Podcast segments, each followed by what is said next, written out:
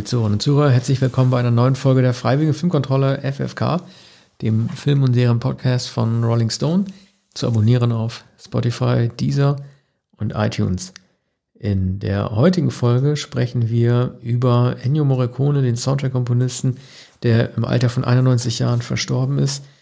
Das äh, Mundharmonika-Motiv, das ihr gerade gehört habt, kennt ihr sowieso, das ist wahrscheinlich Morricones berühmtestes Stück, eines, das er übrigens äh, sehr ungern zuletzt live gespielt hat weil er immer wieder auch in Interviews gerne darauf verwiesen hatte, dass er nicht nur reduziert werden möchte auf dieses Titelthema von Sergio Leones Spaghetti Western. ähm, mir fällt in Bezug auf Morricone ähm, so ein schönes Bild ein, das ich bei der Oscarverleihung gesehen hatte. Er hat ja dann nach seinem Ehren-Oscar 2007 dann auch seinen echten Oscar bekommen, 2016 für ähm, Tarantinos Hateful Eight. Und da saß er im Alter von auch schon 81, äh, 88 Jahren neben äh, seinem Kollegen und Freund John Williams, der äh, nominiert gewesen war für den Star Wars-Film The Force Awakens, der damals auch schon 84 Jahre gewesen ist. Also zwei ältere äh, Herren, ähm, sozusagen Großmeister des Soundtracks, die beide nominiert gewesen sind. Man hat damals im Grunde genommen gewusst, dass Morricone jetzt dran ist, weil der Ehren-Oscar, den er vorbekommen hat, ja nicht wirklich so viel wert gewesen ist. Sind ja meistens eher so Trostpreise, die man dann erhält. Und es war also klar, dass er gewinnt, aber die Freude war trotzdem groß. Und John Williams, der schon fünfmal bedacht worden war von der Academy, hatte sich für ihn äh, auch gefreut und ihn geherzt. Ich sage ja immer, für mich gibt es immer so äh, die Big Four der Soundtrack-Komponisten der letzten 60 Jahre. Das waren für mich immer Morricone, John Williams, John Barry und Jerry Goldsmith, von denen jetzt nur noch John Williams übrig geblieben ist. Ähm, jeder Journalist, jeder Fan hat ja so seine eigenen äh, Lieblinge und es lässt sich mal ganz schwer begründen, welcher Komponist der größte ist oder nach welchen Kriterien man feststellen kann, welcher der größte ist. Ich mag John Williams eigentlich lieber als Morricone, aber Morricone war von diesem Big Four, wie ich sie nennen würde, immer derjenige, der die meisten Genres vereinen konnte, der die größte originäre, äh, äh den größten originären Zugang hatte zu Pop, Klassik, Folklore, auch Volksmusik und Tradition. Ja, hier hast du in mir einen Antipoden. Wir haben noch nie darüber gesprochen. Ich bin äh, Morricone-Anhänger, Morriconist ähm, und schätze Morricone weit mehr noch als ähm, äh, John Williams, übrigens auch als äh, Goldsmith. Ich denke, Henry Mancini müsste man noch nennen. Ich bin sehr für Dimitri Tiomkin, der nicht sehr berühmt ist und der vor allem Western äh, für Western-Musik geschrieben hat in den 50er, 60er Jahren. Wild is the Wind stammt von ihm. Aber also Morricone halte ich für den aller, allergrößten, hat 500 Soundtracks ungefähr geschrieben.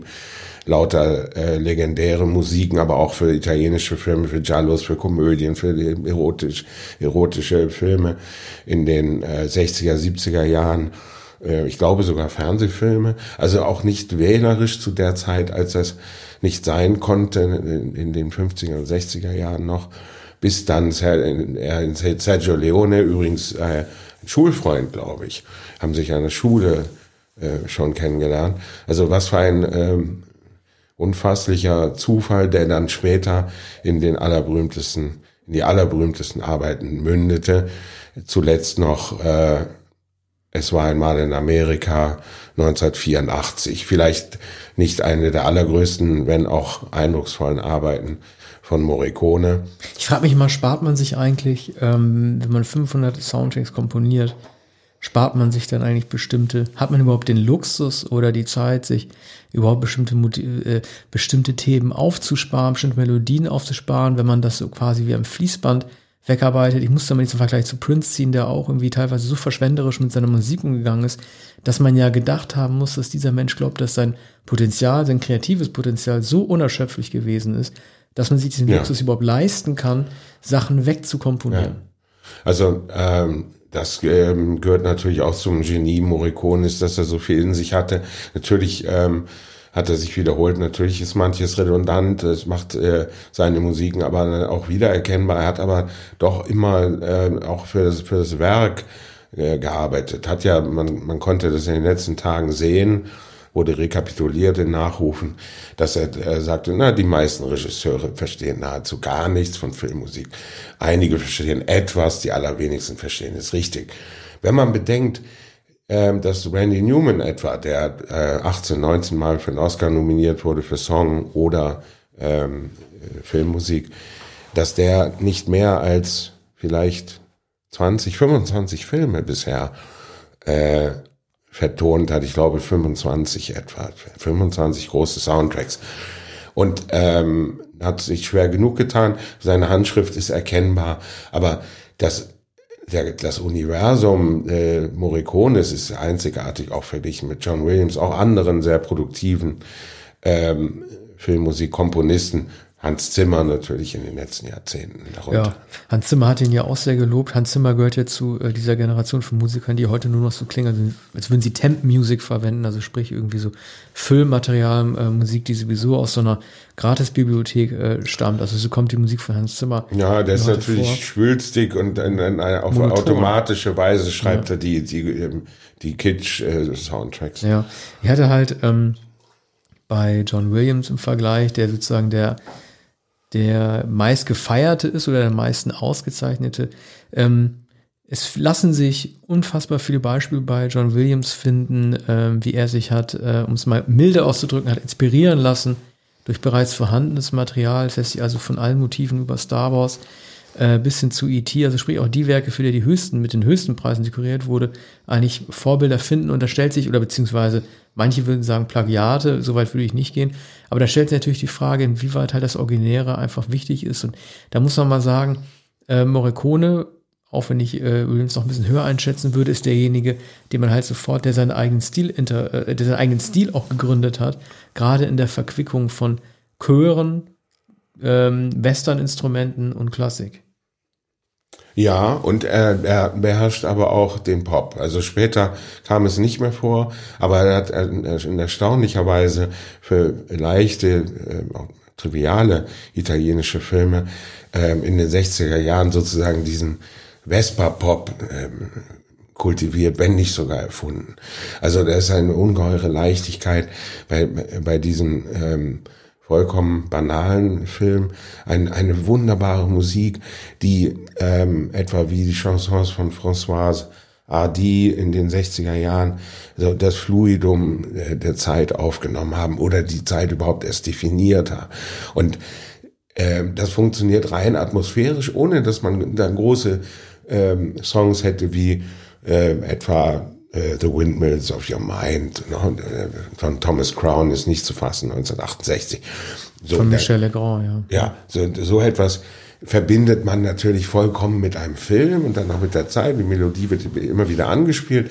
Aber Morricone hat auch eine sozusagen funktionable äh, Filmmusik gemacht. Ja. Er hat auch Songs geschrieben, hat kleine Musiken geschrieben, Gelenkstücke und dann und dann aber diese gigantischen Arbeiten für, für den Italo-Western, die über den Italo-Western natürlich weit hinaus wiesen. Und ich habe, äh, es ist ein Bon mot, äh, man, man, viele Menschen nehmen wahrscheinlich an, dass Morricone auch den, äh, den Paten geschrieben hätte. Das waren nun aber andere Italiener, nämlich Ära, Carlo ne? Rota und, genau. und, und äh, Coppolas Vater äh, Camin. Ja.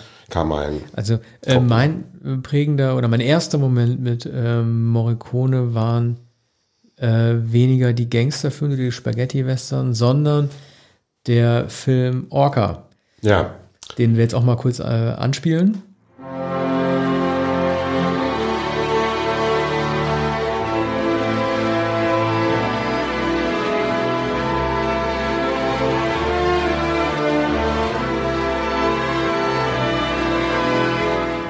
Und das Besondere an diesem äh, Soundtrack, also was mir daran so gefallen hat, ist, ähm, dass er erschien ähm, zwei Jahre im pun intended Fahrwasser von Jaws, wo äh, eigentlich im Grunde genommen versucht oder für viele äh, Kinogänger oder Fans, Fans-Zuschauer eigentlich eine Verbindung zum meisten Hai halt hergestellt werden soll. Nur ging es da um, um Killerwahl. Aber der Ansatz des Films war ein ganz anderer, denn während der weiße Hai ja ähm, die Mindless Eating Machine, wie sie beworben wurde, war, war äh, Orca der Killerwahl äh, ein äh, Männchen, das um ähm, das hingeschlachtete Weibchen und das ungeborene ähm, um den ungeborenen Baby Killerwahl trauerte und deshalb ist mit dem Kapitän Richard Harris, der sozusagen für den ja, Mord kann man sagen, in dieser Wahlfamilie zuständig ist, halt rächen wollte und töten wollte. Und das Besondere an diesem Motiv ist, äh, dass Morricone sofort erkannt hat, dass es hier um Trauer geht und um Resignation und um traurige Rache, die auch dem Tier ähm, keinen Frieden bringen wird. Das ist ein ganz anderer Natürlich auch drehbuchbedingt ein ganz anderer Zugang als Jaws, aber das war der Moment, der mir gezeigt hat, dass man Tiere auch anders darstellen kann. Da, um mal kurz den Bogen zu einem der anderen großen, zu Jerry Goldsmith mal zu spinnen, hat mich das erinnert an Goldsmiths Arbeit an ähm, Psycho 2. Bernard Herrmann hat ja ähm, Psycho gemacht und ganz bekannt, diese, diese, das Geigenstaccato. Und ähm, Psycho 2 hatte Goldsmith ja mit der traurigen Norman Bates Melodie illustriert, die eigentlich zeigen, zeigen sollte, dass es ein Mann mit psychischen Problemen und kein Killer gewesen ist. Da musste ich ein bisschen, wie gesagt, an den Vergleich mit Orca Morricone und dem weißen Hai John Williams denken. Ja, also Orca ist einer meiner Lieblingsfilme aus den Zeiten, da Kinder am Sonntagnachmittag Filme gesehen haben. Film von 77. Nun, ich war, glaube ich, äh, schon etwas älter, vielleicht neun oder zehn Jahre, als ich den Film gesehen habe, nicht im Kino und später im Fernsehen. Äh, sehr eindrucksvoll, weil der äh, Wahl ein Melancholiker ist. Man äh, sympathisiert vollkommen mit dem Wahl.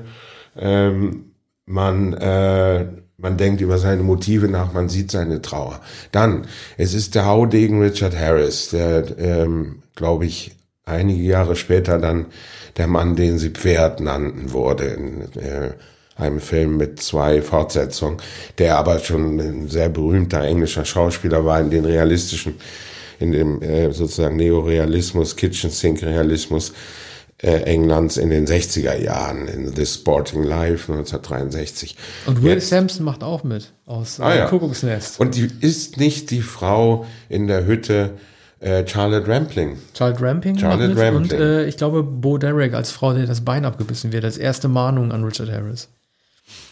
Bo Derek in einer Nebenrolle, bevor also, sie dann die Dschungelfrau. Ja, die Traumfrau 10. Ja, Traumfrau also, 10 und dann aber auch. Ich bin mir hundertprozentig sicher. Aber ich weiß es nicht. Und wenn die Hörer das hören, bitte nochmal hinweisen. Aber ich meine, dass ja. es Bo Derek ist, die in diesem Boot am, äh, ja. äh, am, am Strand sozusagen ins Wasser fällt, weil Orca da immer gegen die Pfeiler rammt.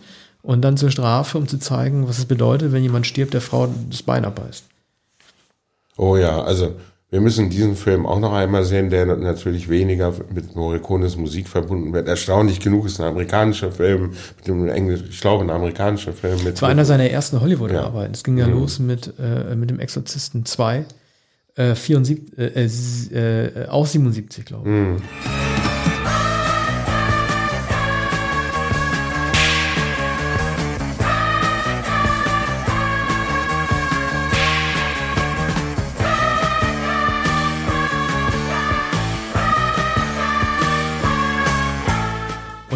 Mal vorstellen, also er ist ja Jahrgang 29 gewesen, das heißt, also er ist mit Mitte 40, fing er richtig oder wurde er von Hollywood derart bemerkt, dass er da auch stark gebucht wurde.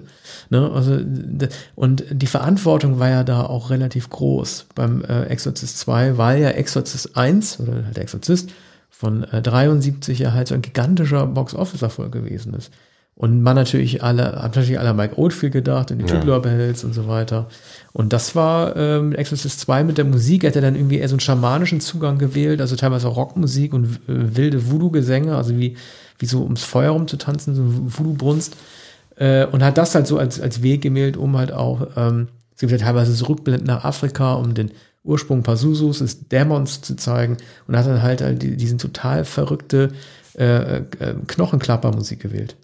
Aber er hat später nicht bei Paul Schraders Exorzisten, der Vor Exorzist, die, der Vorgeschichte ja. gearbeitet und nicht bei Rennie Harlins Vorgeschichte von äh, vom Exorzist. Also er hat da noch mal gemacht, ja? Nee, hat, er, er, nicht, hat er nicht. Ja, ja, nicht zum Glück also, nicht. Ja, das war ja viel später. Ich glaube, etwa 2007, 2008 waren diese mhm. beiden Filme, die ja parallel sogar gedreht wurden. Also das war ja ein spektakulärer Fall äh, von Synchronizität. Schrader hat ein Drehbuch geschrieben und Rennie Harlan hat ein Drehbuch verfilmt. Die wussten, glaube ich, auch voneinander. Also eine ganz wirre Geschichte. Und beide, ja, beide Filme die wurden dann so kaum gesehen, kaum, auch schwer erträglich. Ja, die wurden zusammen verramscht als DVD-Box. So schlecht waren die. Also so schlecht und schlecht in einen Sack gepackt, wo anscheinend auch Verleih, der Vertrieb so egal war. Äh, Exorcist Dominion oder wie die hießen, einfach zusammengepackt und zusammen verkauft. Später dann auf Ja, DVD. ja. Im Kino wurde es noch versucht, es auseinanderzuhalten, aber ungefähr zur selben Zeit äh, wurden die, die Filme gezeigt und auch nur für wenige Wochen. Es war überhaupt kein Interesse dran, beide Filme wurden verrissen. Aber zurück zu Morricone. Ähm, man, es ist ja ein Missverständnis, dass ähm, Spiel mir das Lied vom Tod natürlich für einen amerikanischen Film, für einen großen Western gehalten wird. Henry Fonda, Jason Robards äh, und Charles Bronson. Und äh, nun gut, Claudia Cardinale, die, die Italienerin. Aber ähm, auch vorher hat, hat äh, Morricone natürlich an, mit Leone gearbeitet. Dann ähm, ihr Hauptwerk sollte Once Upon a Time in America werden, der ganz große historische Bilderbogen, eine amerikanische Geschichte. Ähm, nicht ganz geglückt, finde ich, und auch nicht so einheitlich wie Spiel mir das Lied vom Tod. Unvergesslich natürlich die, die, die Zerdehnung, die absolute Verlang, Verlangsamung, Zeitraffer und die Erbarmungslosigkeit dieses Films. Wim Wenders hat Le Leones Film vorgeworfen, und zwar schon damals, etwa 69 oder 1970, hat, glaube ich, in der Zeit ähm, eine Besprechung geschrieben. Und ähm, der, der Vorwurf, äh, wenn das ist, äh, ihm seien äh, die Tränen gekommen, also das Herz sei ihm gebrochen, denn äh, Leone habe alle Mythen des Western, des klassischen Western zerstört. Und von jetzt an könne man keine Western mehr Darüber hat sich ja ein Europäer aufgeregt. Ja. Und dann auch noch Wenders, kann man sich überhaupt nicht vorstellen. Wim Wenders. Also wenn das irgendwie Ja. Ford oder Hawks gesagt hätten oder so, aber einer von den beiden. Aber das Besondere, klar, er hat Henry Fonda, wie man so sagen würde, gegen den Strich, ja, besetzt. Aber ich finde auch bei Morricones Motiv mit der Harmonika, äh, dass das, das Trügerische oder das, das Gemeine, also alle kennen ja vor allen Dingen, sei es in der Werbung oder in Anspielern, den ersten Teil mit der Mundharmonika, auch den, den wir jetzt eingespielt haben. Aber das Lied steigert sich ja zu so einer Art Heldenritt äh, mit Ja. Chor, das aber trotzdem natürlich immer noch das Motiv des Bösewichts darstellt. Das ist ja das Besondere. Also dieser glo glorreiche Auftritt der letzten zwei Minuten in dem Lied illustriert ja trotzdem immer noch das, was der Fiesling eigentlich macht und nicht Ja. irgendwie, dass dann auf einmal Bronzen ins Bild kommt und schießt. Nein, es ist das äh, Motiv, das sozusagen für den Anti, nicht, für, nicht mal für den Antihelden, sondern für den Antagonisten gemacht wurde. Und das ist ja ein großes Missverständnis ähm, an dem Lied, dass man irgendwie denkt, es behält diese gemeine Stimmung. Nein, es kommt, gibt einen, positiver, einen positiven Umschwung mit Chor äh, zugunsten des Bösen. Ja, es ist eine Art Triumphritt, wie überhaupt natürlich die blauen Augen von Henry Fonda, der äh, große Helden gespielt hat, der Lincoln gespielt hat, der allgemein als äh, sozusagen präsidentieller Amerikaner, als, als, als Heros galt, dass, äh, dass der so besetzt wurde. Und in später, äh, späteren Tagen seiner Karriere hat er öfter Bösewichte, Schurken, ambivalente Figuren gespielt. Ähm, anders als äh, in den ersten Jahrzehnten seiner Karriere. Vor einige Jahre hat er dem Film den Rücken gekehrt und war zum Theater gegangen und kam dann 1955, glaube ich, zurück in, in einem Film von John Ford, den du eben schon erwähnt hast. Eine Komödie allerdings, Mr. Roberts. Aber ähm, Fonda, also eine, eine fantastische Besetzung, die dann äh, der Film hat dann von das spätere Karriere allerdings in vielen europäischen Filmen kleine Rollen, hat alles angenommen, was er bekommen hat. My Name is Nobody mit, mit Terence Hill. Aber äh, das ist dann natürlich ein fantastischer Auftritt, vor allem gegen einen, einen anderen ganz starken und markanten Schauspieler gesetzt, Jason Robards, der unterschätzt wurde, der kaum je Hauptrollen gespielt hat. Der, der ist hier aber sehr, sehr gut und ähm, äh, auch unvergesslich. Nur noch unvergesslicher ist natürlich neben Claudia Cardinale Henry Fonda in dem Film. Und aber die, die, die, tra- tragische Figur und, und äh, auch da sind es die Augen und dann ist das Gesicht. Charles Bronson, Nebendarsteller 20 Jahre vorher schon, in vielen auch Schwarz-Weiß-Filmen zu sehen, immer in der Straßengang oder der, der kleinen Ganove und dann plötzlich, der war, er war sicher 40 Jahre alt, spiel mir das Lied Er war Tod. schon sehr alt und das Interessante an, an dem deutschen Titel Spiel mir das Lied äh, vom Tode ist natürlich sowieso gewesen, dass ein ganz anderer Akzent gesetzt wurde. Das ist so gar nicht mehr wie im Originaltitel Once Upon a Time in the West halt um die Chronik Amerikas ging aus italienischer Perspektive, Italo-Western-Perspektive, sondern äh, das große Drama eigentlich, äh, der, der Grund für die Rache Bronsens, die Mundharmonika spielen zu müssen, während jemand auf den Schultern steht, ja eigentlich dadurch in den Vordergrund äh, gerückt wird. Ich habe mich bei Morricone immer gefragt, ähm, er hat ja irgendwie, er hat ja begonnen, seine USA-Karriere auch voranzutreiben, aber er hat äh, die beste Musik gemacht, dann für Filme, für die gar nicht unbedingt geplant gewesen ist, dass er damit groß abräumt. Also sehr bekannt ist ja, was wir auch mal kurz anspielen wollen, das Motiv aus Roland Joffeys The Mission.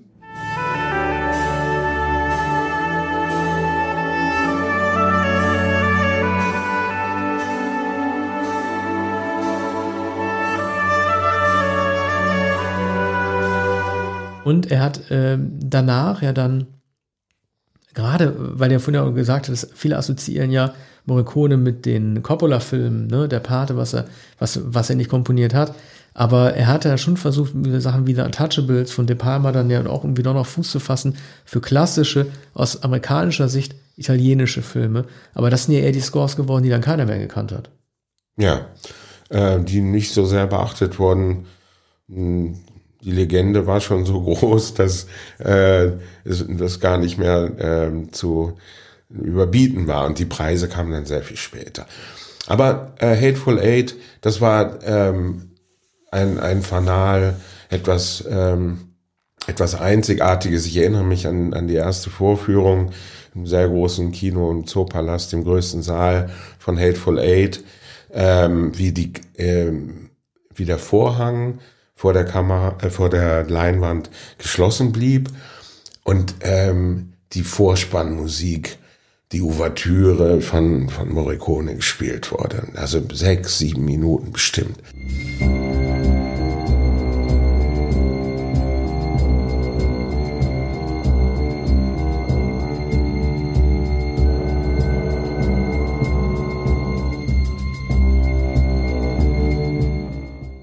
Und, und äh, man saß also andächtig vor dem geschlossenen, riesenhaften Vorhang und dann öffnete sich der Vorhang und dann äh, Tarantinos etwas eitler Vorspann, dies ist der neunte Film von Quentin Tarantino.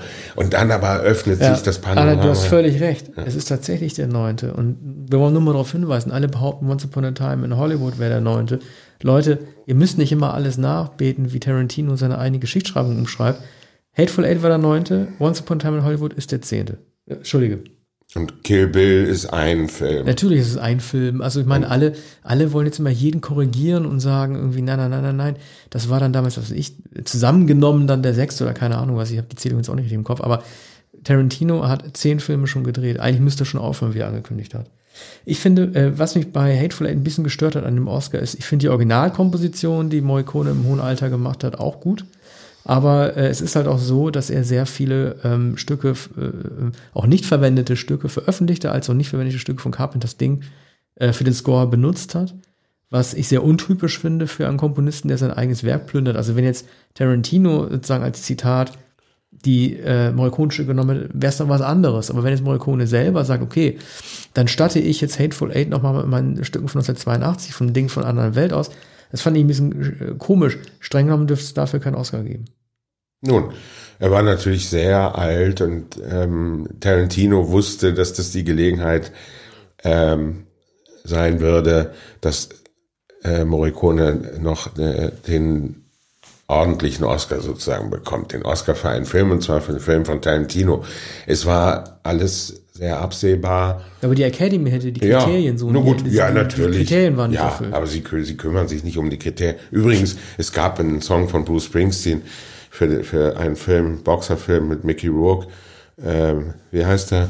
Ähm, da spielt Mickey Rourke ein, ein äh, Catcher, ein Wrestler. Ah, nee, du meinst The Wrestler. The Wrestler, ja. Mhm, ja. The Wrestler. Was habe ich gesagt? Boxen, ah, nein, Wrestling. Springsteen ja. hat einen Song dafür. Ja, Springsteen, aber im, im Abspann. Es ist, ja. es ist eine Ballade über dem Abspann. Ja. Ein Lied von Bruce Springsteen, das dann, ich glaube, auf seiner Platte Magic erschien oder schon erschienen war. Und, und da hieß es dann, nein, äh, die, ein Lied, das im Abspann vorkommt, kann nicht für den Oscar nominiert werden. Und das wurde eingehalten. Und das war das ist ein sehr das rührendes Lied von Springsteen. Das war, muss 2007 gewesen sein, 2007 oder 8. Und da, da gab es dann eine Debatte, ob das nicht eine, eine lächerliche Behauptung sei oder ein vorgeschobenes äh, Kriterium oder irgendein Erbsenzähler, Sesselfurzer hat das äh, vorgeschoben. Aber warum? Um Springsteen zu verhindern? Um diesen Wrestlerfilm äh, ja, zu verhindern? Ich weiß nicht, wie die, wie die Politik da jemals, äh, naja. jeweils so ausgestattet ist. Also das wusste ich jetzt gar nicht, dass es irgendwie anscheinend ein Film sein muss, das irgendwie das Bild unterstützt während der normalen Laufzeit. Anders, ja. anders ließ sie das ja gar nicht sich also, ja überhaupt nicht begründen. Das Publikum kümmert es natürlich nicht. Wahr ist natürlich, dass in, äh, über den Abspennen manchmal zwei oder drei Lieder fast vollständig äh, ja. äh, abgespielt werden. Und ähm, das ist natürlich selten eine Originalmusik oder eine, die unmittelbar mit dem Film zu tun hat. Ne? Ja. ich, ja. Ich finde es ja toll überhaupt, dass ähm, Morricone am Ende nochmal diesen Preis bekommen hat, dass er ausgezeichnet wurde dass er hat ja auch auf Italienisch seine schöne Rede gehalten. Er ist ja, glaube ich, im Englischen nicht so bewandert. Ich fand es so lustig, dass, ähm, zu seinem Tod haben wir nochmal ein Porträt rausgeholt. Hausbesuch bei Ennio Morricone aus dem Jahr 2014, unseres Autorens Erik Feil. Und der beginnt den Text auch sehr lustig. Er besucht ihn und ähm, da geht es dann sofort um äh, den Punkt, dass Morricone sich aufregt. Man solle doch bitte nicht denken, dass ein Komponist, wenn er komponiert, am Klavier sitzt und klimpert. Das ist so eine romantische ja. Vorstellung. Man hat tatsächlich viel mehr irgendwie Stift in der Hand und ein Blatt Papier und macht das imaginär quasi. Das fand ich sehr beeindruckend, weil man sieht ja, also das, das, Image von Komponisten John Barry auch ganz viel, in sagen wir ja fast immer nur am Klavier sitzen. Man denkt immer, ja, dann kommt die Inspiration geflogen, Elton John mäßig und dann kommt jetzt die schwarzen, dann die weißen Tasten. Aber Morricone scheint so ja gar nicht vorzugehen. Ja, und dieses Klischee hat auch sehr zu tun mit, mit Cole Porter natürlich, der vor allem Broadway-Musical-Komponist war, aber natürlich ganz viel für die Filmmusicals geschrieben hat. In den 30er Jahren, 40er Jahren waren Filme ohne Cole Porter Musik gar nicht denkbar. Nicht zuletzt dann der biografische Film über sein Leben, arg geklittert, aber von ihm äh, bestätigt so Aber dann auch mit Regisseur, der sich rüberbeugt über den Flügel, ne? Und dann ja. sozusagen, ja. ne, der gibt den, flüstert ihm Natürlich. ein, welche Vorstellungen er hat. Ja, genau. Und, und da wird auch dann notiert, ne? Das ist ein kleiner Notizblock. Und dann, dann wird schnell was hingeworfen und dann kommt Night and Day, ne? Äh, etwa. Oder Hoagie Carmichael, ein heute nicht mehr sehr berühmter Komponist, Klavierspieler, also Songschreiber eigentlich, der ähm, in To Have and Have Not mit Lauren Bacall und Humphrey Bogart selbst in der Pinte auf einer kleinen Karibikinsel als, als Barpianist in Erscheinung tritt. Der spielt da selbst. Hoagie Carmichael spielt seine Songs. Und, ähm, und natürlich ähm, As Time Goes By in Casablanca, das ist auch der, da, da wird das sentimentale Lied äh, äh, in Rick's Café gespielt. Vorher wurde es schon in Paris gespielt. So. Und äh, naja, das hat vielleicht damit zu tun, dass man sich vorstellt, dass die Inspirationen so zufliegen, dann wird ein Filmsong geschrieben. Aber natürlich arbeiten Songschreiber äh, wie Randy Newman und die großen Filmmusikkomponisten wie Morricone, Williams. Übrigens äh, haben wir Bernard Herrmann gar nicht erwähnt. Also Herrmann äh, vielleicht in einer eigenen Kategorie, aber ist natürlich ein Gigant, der noch Taxi Driver als aber letzte Arbeit gemacht Da frage ich mich doch, äh, wie funktionieren eigentlich Absprachen. Also man weiß ja von Morricone, dass die Kommunikation bei ersch also erschwert war, weil er vor allem Italienisch gesprochen hat. Und ähm, also bei John Barry ist ja zum Beispiel so gewesen, er hat sich ja selber auch ein bisschen in Hollywood ins Aus manövriert, weil er ein bisschen störrisch wurde mit dem Alter und gesagt hat irgendwie, okay, sagt mir einfach die Details, Drehbuch, äh, umreißt mir den Plot, dann gehe ich weg und komme mit Musik wieder. Und äh, so funktioniert Soundtrack, äh, die Zusammenarbeit zwischen Regisseuren, Produzenten und Komponisten heute in der Regel ja nicht mehr. Ich frage mich immer, bei welchen, bei welchen ähm, Komponisten mit befreundeten Regisseuren, man denkt immer an Spielberg Williams oder halt damals äh, Hitchcock und Herman, äh, Nolan, Zimmer, wie sowas eigentlich heute funktioniert, welche Einflussnahmen es gibt. Äh, wir können ja mal kurz einspielen, äh, das Ding aus einer anderen Welt von John Carpenter.